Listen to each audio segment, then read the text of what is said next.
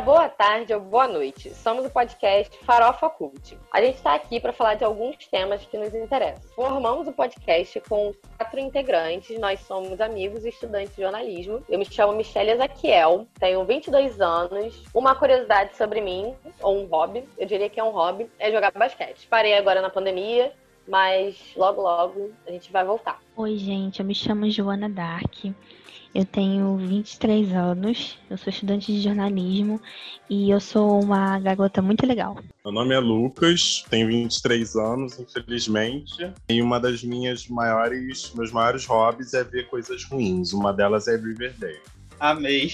Meu nome é Matheus Vinícius, tenho 23 anos e um hobby que eu tenho é ler e desenhar.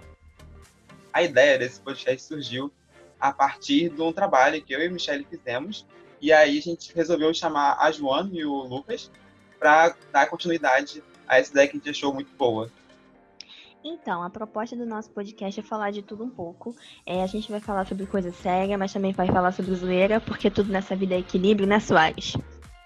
Muito equilíbrio, muito equilíbrio, muito, muito, né? Nem, nem quente, nem frio, zero graus para mim tá ótimo. Então vai ser uma coisa muito, uma mistureba bem gostosa, vai ter política, mas vai ter farofa, porque a gente gosta de um barraco, gosta de uma confusão, mas somos todos cultes, né? Um livro na mão e o controle no BBB na outra, né? Então é isso. O podcast vai ter essa mistura boa pra gente ficar atualizado sobre as coisas que acontecem no dia a dia, mas também relaxar ao final do dia. Vão ser três blocos de 15 minutos cada assunto. Vai ser um podcast quinzenal. E é isso, espero que vocês gostem. Nós esperamos que vocês gostem. É a primeira edição de muitos. Gente, por favor, não desistam de nós. Vai ficar melhor com o tempo. Então, como a gente falou, a gente é cult, mas a gente é bem farofeira.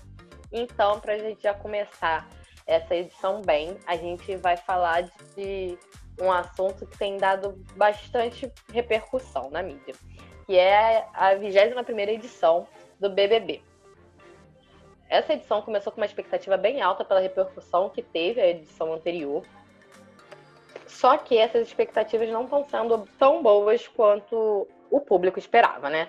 Tá rolando muita, muita polêmica, não tá entregando tanto quanto pensamos.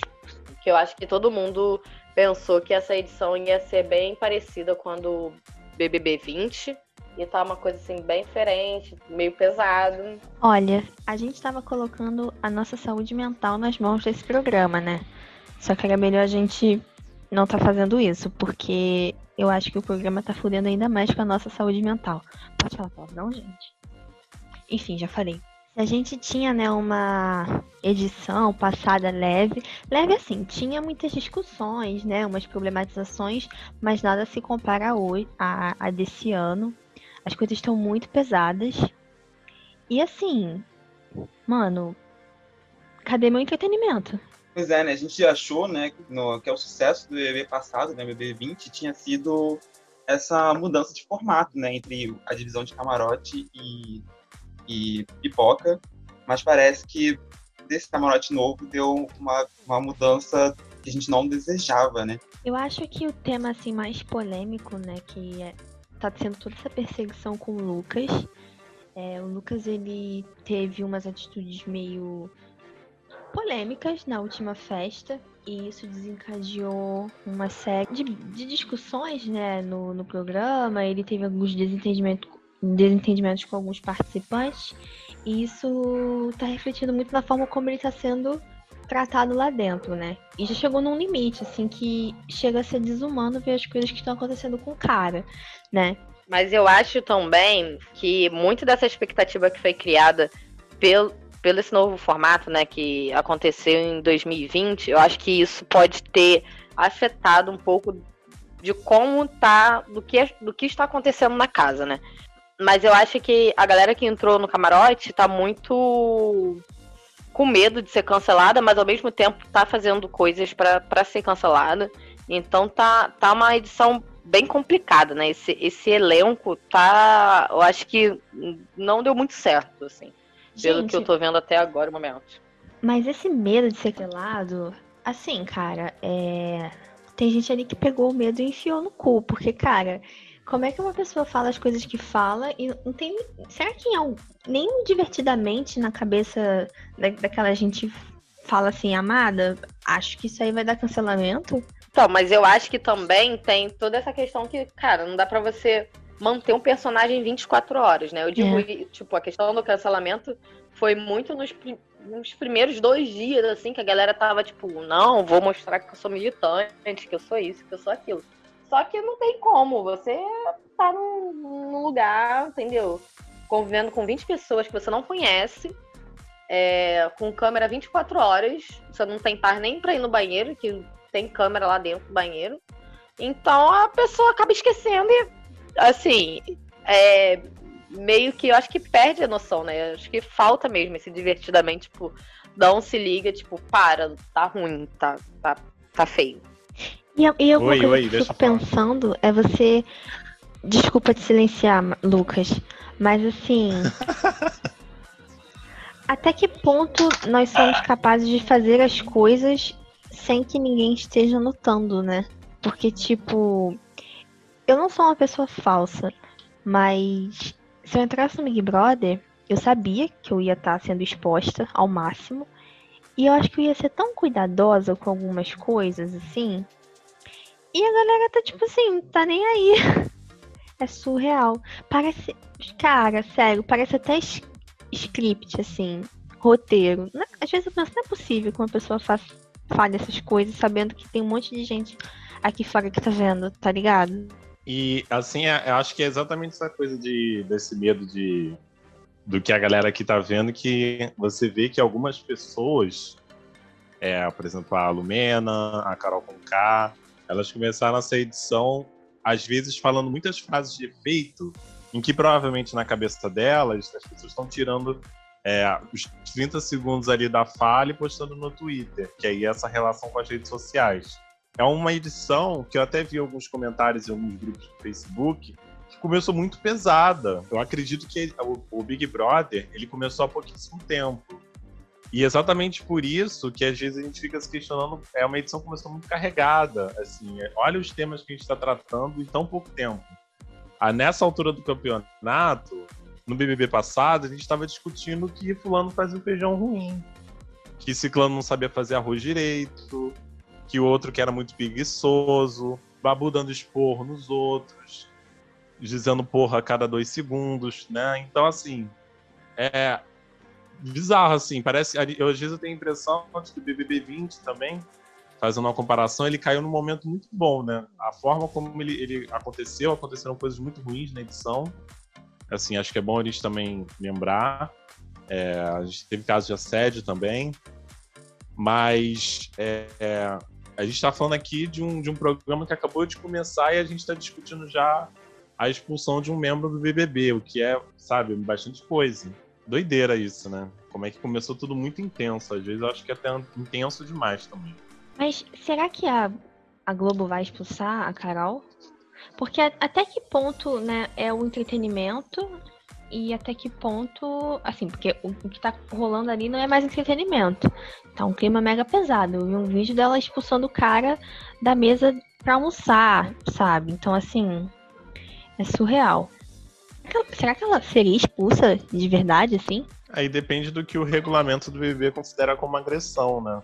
É, né? Porque o que tá acontecendo é uma, uma espécie de agressão psicológica, né? Aí, mas o, a gente geralmente tipifica mais aquele tipo de agressão física, que é o soco, que é o uhum. chute, que é o empurrão. E aí, aí cada edição do BBB acho que a gente vai ficar com essa curiosidade do, do, do Thiago, que, que o Thiago vai falar, o que o Thiago vai fazer, porque, enfim, se algo acontecer, vai ser algo, assim, inédito, de certa forma. Teve o caso do Marcos, né, que foi expulso da edição, eu não me recordo qual, mas era da Ingrid e tal, e ele foi expulso porque ele estava tendo umas agressões psicológicas contra a Ingrid. Só que eu saquei que muito da, da agressão. Que, que eu acho que a expulsão do Marcos foi muito um reflexo daqui de fora do que a própria Globo é, pensando, não, vamos expulsar o cara porque passou dos limites, sabe? Tipo, eu, eu acredito que a gente aqui de fora acaba ditando muito mais as regras, ou pressionando muito mais a Globo a ter certas atitudes, assim, que a gente acha que é mais, mais necessárias. Eu sinto a Globo muito omissa em, em, certas coisas. Não, mas assim, de fato, de algumas edições para cá, eu acredito que da edição 18, 19, a discussão que está acontecendo nas redes está sendo muito mais refletida nas ações que a Globo tem dentro do reality, né? Tipo, teve essa questão no Marcos, que se eu não me engano foi o BBB 18, não tenho certeza, não vou confirmar. Mas teve essa questão, muitas pautas que vieram de fora, você viu que refletiu nas ações que aconteceram na casa, né? Então eu acho que é, esse até essa essa guinada que o próprio BBB deu foi a partir disso, né? De deles terem um olhar mais atento para a discussão que está acontecendo dentro da casa e não só fazer um reality naquele formato de sempre, porque é aquela receita de bolo. Então, não, vamos mudar porque as pessoas querem outro resultado, né? Mesmo sendo entretenimento, as pessoas criam expectativas sobre aquilo. Então, eu acho que veio muito disso também. E é um entretenimento que gera discussão, né? Porque não é de hoje que o BBB gera discussão, assim é desde muito tempo, assim. A cada edição sempre tem um bafão que movimenta as redes, movimenta as rodas de conversa. Acho que é mais do que entretenimento, assim. Eu acho que o Big Brother é um bom experimento social. A gente tem que pensar também, né, que o BBB tá ali para entreter a gente, né? E se isso não acontece, né? Eles não estão entretendo e nem informando, né, mudando nosso nosso pensamento aqui fora, talvez o entretenimento não, seja sendo, não esteja sendo gerado com qualidade, né? Então a gente tem várias pautas que às vezes nos incomodam e precisam ser discutidas aqui fora e eles acabam discutindo lá dentro. Mas se a discussão lá dentro, né, não está agregando muita coisa aqui fora, né? Então está gerando repercussão negativa, inclusive para as próprias minorias, né, que estão representadas lá dentro de maneira errônea.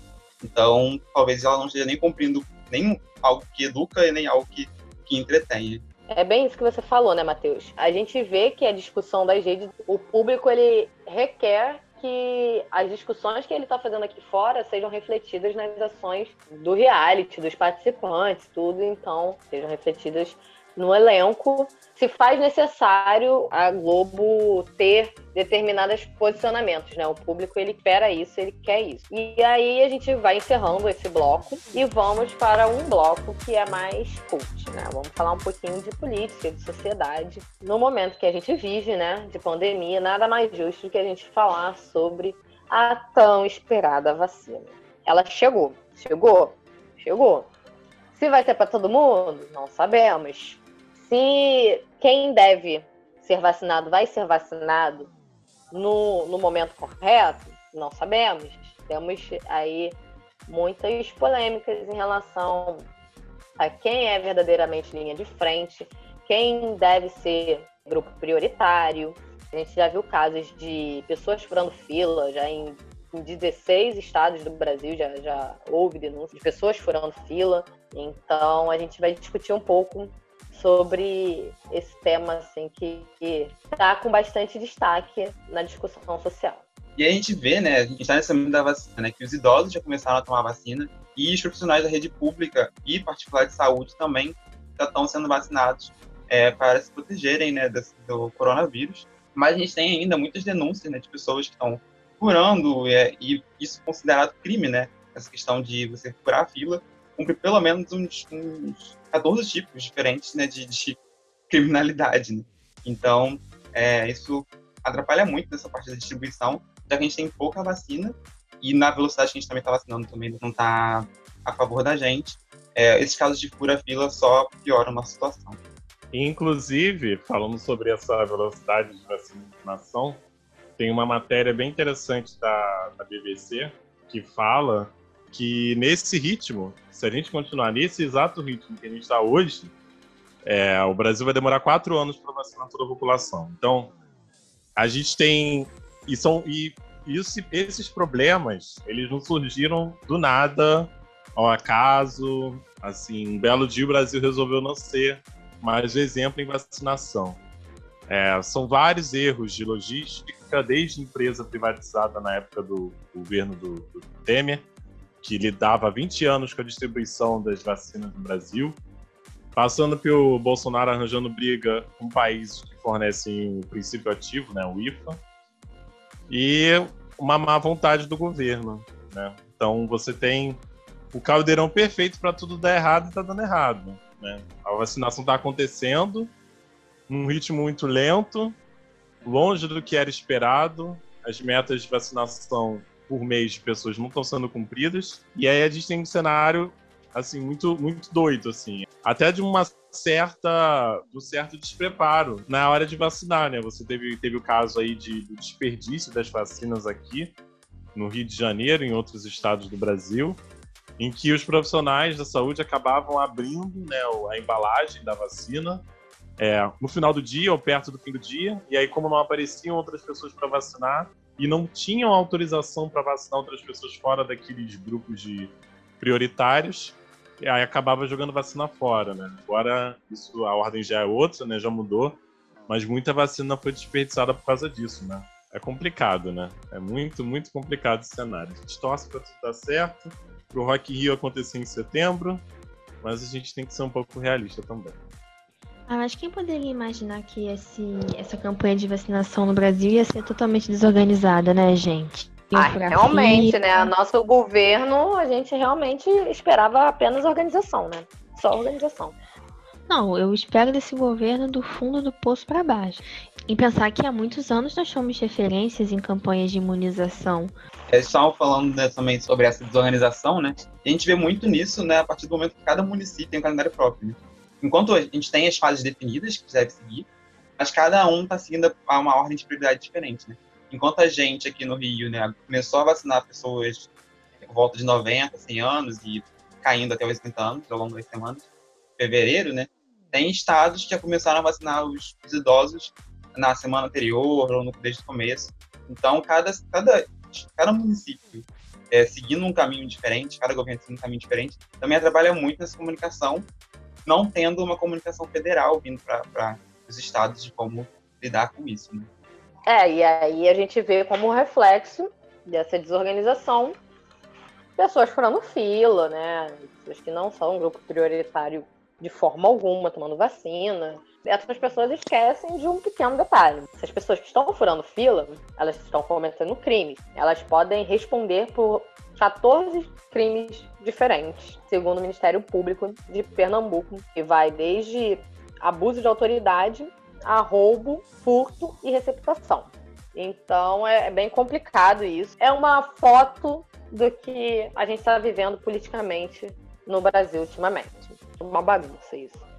Ao ponto de uma piada pronta, né? Que foi o Carlinhos Maia anunciando que ele tinha sido convidado pelo governo de Alagoas para ser o primeiro a, primeiro vacinado do estado, é, como uma campanha, né? Como se fosse uma campanha de influenciadores, né? Como se ele estivesse vendendo alguma coisa ali que eu não entendi por que, que um governo faria isso.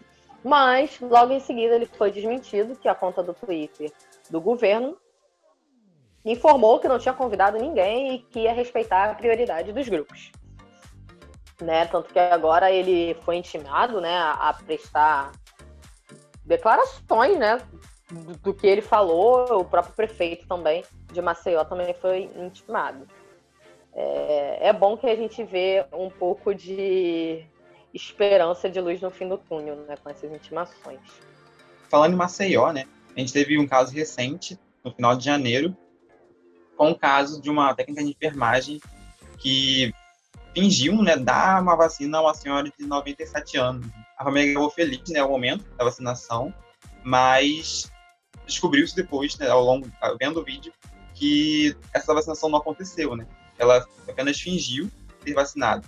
A Secretaria Municipal, né, garantiu que poderia ter ocorrido uma falha humana, mas logo que abriu a investigação, descobriu-se que ocorreu um desvio ali, né? Ela, tá, ela é suspeita de participar de um desvio dessa vacinação, né? Então é mais uma da lista dos crimes possíveis que as pessoas estão infligindo a partir da vacinação. A gente também teve outros casos, né, de pessoas que estão é, invalidando, né, o processo da vacinação, né. Então tem gente que fala que tomou água em vez de, de fato, que tomou vacina. Tem gente que descredibiliza a vacina em si, mesmo tendo tomado. Então tudo isso corrobora para o cenário bem negativo que a gente está hoje em relação à vacina, né. Agora, no início de fevereiro, a gente a está na lista é, em 42 a lista dos países que deram vacinação. Né? Então a gente está bem abaixo do que a gente esperava.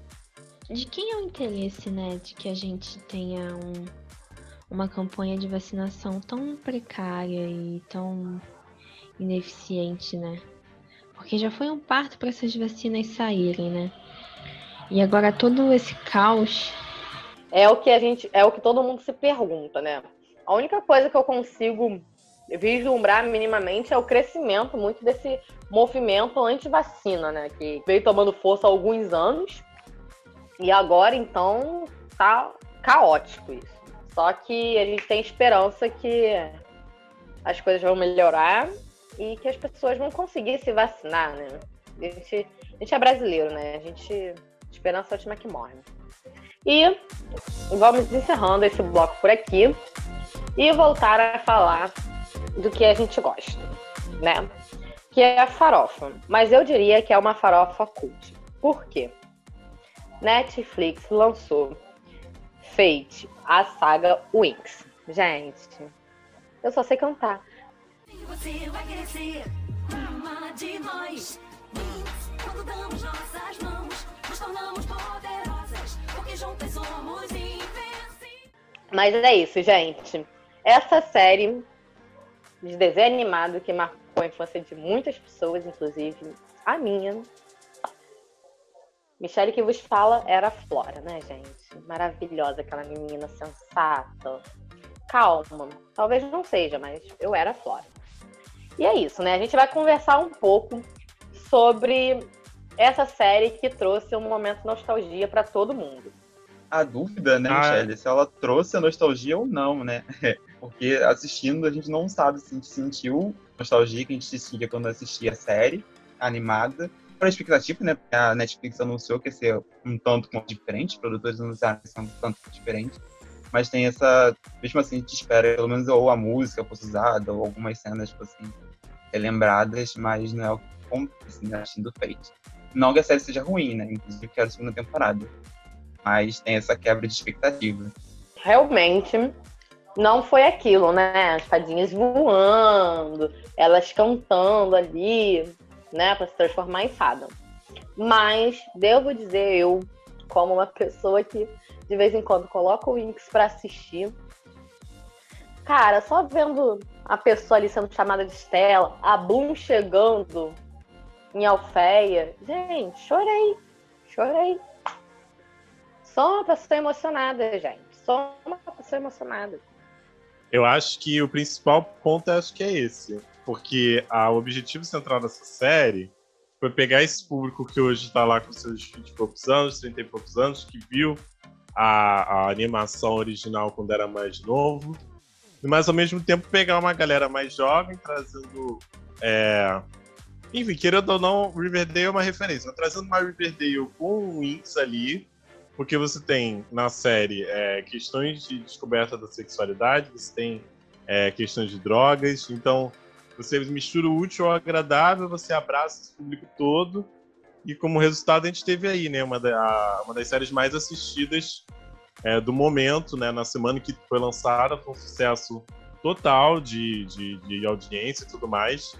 É, mas para além disso, em questão de qualidade de série, eu não acho que a série em qualquer momento prometeu mais do que aquilo que entregou. É uma farofa, é, uma, é um conteúdo para você ver rapidamente. São seis episódios rápidos que se resolvem logo. E é esse também um dos meus medos para a segunda temporada, se a gente for falar agora de futuro, que é de maneira da Netflix, sei lá, vamos botar aí uns 10 episódios na temporada para durar mais um pouquinho. Porque eu acho que esse formato funciona bastante. Não, só queria te corrigir, amigo, porque não é apenas uma farofa, é uma farofa cult. Eu defendo isso. Só queria deixar isso claro. Soares gostou porque quem gosta de Riverdale depois da terceira temporada gosta de qualquer coisa. Mas, mas Riverdale é tipo aquela, aquela série de fazer a unha, entendeu? Você fica ali, você olha, é, eu boto ali em inglês, não sei muito ainda de inglês totalmente, não faço questão de saber assistindo essa série. E aí você vai fazendo a unha e vai vendo. O Winx ainda consegue ser melhor que isso. Assim, em defesa da série, o Winx é bem melhor que isso é coerente, mas também a série tá na primeira temporada. Assim, é. se ela chegar ali na quarta, quinta temporada, eu tenho medo que ela se perca ali no meio do caminho. E foi o que aconteceu com o Riverdale. Mas enfim. Vamos falar de Wings. Ah, sim. Eu acho que uma nostalgia compensa. Eu gostei de que eles não fizeram nada muito. Sei lá. Nada além do que eu esperava. Eles não tornaram uma coisa mais séria, mais madura nem nada. Assim, acho que quem cresceu assistindo o desenho vai gostar. Porque não tá bobo, mas também não tá aquela coisa mega madura, sombria, que acontece às vezes com algumas adaptações live action, né? Bom, essa foi a minha percepção. É gostosinho. É uma série em um dia, né? Então, acho que todo mundo que assiste, assiste no máximo em dois dias. Porque são episódios meio curtos, né? São 40 minutos, eu acho, né? Cada episódio. Às vezes para menos. Seis episódios são é bem tranquilo de assistir, né? Eu acredito também que o sucesso né, da saga Fate, né? vem exatamente das baixas expectativas, né? A gente teve um processo meio conturbado da escolha das, das fadas, né? A primeira, a série original, né, em, em desenho, né? Tinha muita falta de diversidade racial, né? E a gente viu que foi lançado uma Winx meio, meio baseada em whitewashing, né? Que é essa, essa prática de transformar as pessoas que eram de uma, de uma raça diferente, uma etnia diferente, é, em brancas, né? Para poder vender mais, sei lá. E aí aconteceu muito isso nessa série, porque eles deram a desculpa de também eles queriam trazer tipos diferentes de diversidade, mas eu não acredito que diversidade, uma diversidade anule a outra. Né? Então a gente estava meio com expectativas baixas em comparação, e aí quando veio a série de fato, a gente. É, qualquer coisa que viesse fosse melhor do que a gente estava esperando já, era, já seria muito bom, né? E aí, exatamente por isso que ela surpreende, né? Ela tem um enredo muito, muito melhor do que já era de se esperar, né, da série. Lembra muito aquelas, aqueles seriados dos anos 2000 que a gente assistia no SBT, assim. Tipo, Smallville, sei lá. Mas eu acho que Smallville tinha essa pegada de, de herói adolescente, né? Que era a história do super-homem, né? Então tem meio essa comparação, né? É, é válido comparar essa, esses aspectos. E a gente voltando um pouco para esse momento, né? De memória afetiva, de nostalgia, a gente tem uma curiosidade para contar para vocês. Talvez ela seja um pouco inútil, talvez. Mas eu curti saber dessa curiosidade, né, Matheus? Não, isso vai total de acordo com o que a gente estava falando sobre diversidade, né? E porque cada uma. Porque essa era uma pauta importante, né? Os criadores originais da, da série, né, em desenho, pensaram em cada pessoa, cada uma das fadas originais, né? Em estrelas do, de Hollywood e da música do pop mundial, né? E cada uma de, da, da sua origem, né? Então, tipo, a gente tem, por exemplo, a Bloom, né? Que vem é inspirada na Britney Spears, a gente tem a Aisha, que tem a base na Beyoncé, a Stella, que seria Cameron Diaz, é, a Flora, que é Jennifer Lopes, né, então representando a latina, a Musa é a Lucy Liu, de deve lembrar de As Panteras, ou ela está hoje também em Porque as Mulheres Matam, tem a técnica que mais me surpreendeu, que representa a Pink. Então, pega uma fotografia das pessoas que mais eram bombadas naquele final dos anos 90 e início dos anos 2000, e aí você tenha todas as wings preparadas. Eu fico pensando em como seriam as wings hoje, né? Em quem seriam as, do as donas pop de hoje em dia. Seria uma fada Ariana Grande, talvez? Uma army de K-pop, será? Então é isso, gente. Depois dessa curiosidade, é bom a gente lembrar que os seis episódios de Wings são disponíveis na Netflix, é uma série original Netflix, e até pelo sucesso da série e pelos planos que ela tem para os próximos anos, a segunda temporada já deve estar em planejamento mas é claro, ainda sem previsão de lançamento. É, então é isso, né, gente? A gente vai aqui se despedindo. Não esqueçam de acompanhar a gente nas nossas redes sociais, que elas estão aqui na descrição. E a gente está disponível nas principais plataformas de streaming. Tchau, gente. Beijo. Beijão, galera. Então, gente, é isso. Obrigada pela companhia e pela paciência. E fiquem com quem vocês gostam de ficar aí. Tchau. Espero que vocês tenham gostado, gente. Essa faladinha bem gostosa, vários assuntos interessantes. E é isso. Continue acompanhando a gente. Da onde vocês estiverem, metrô, carro, em casa mesmo, fazendo isolamento social.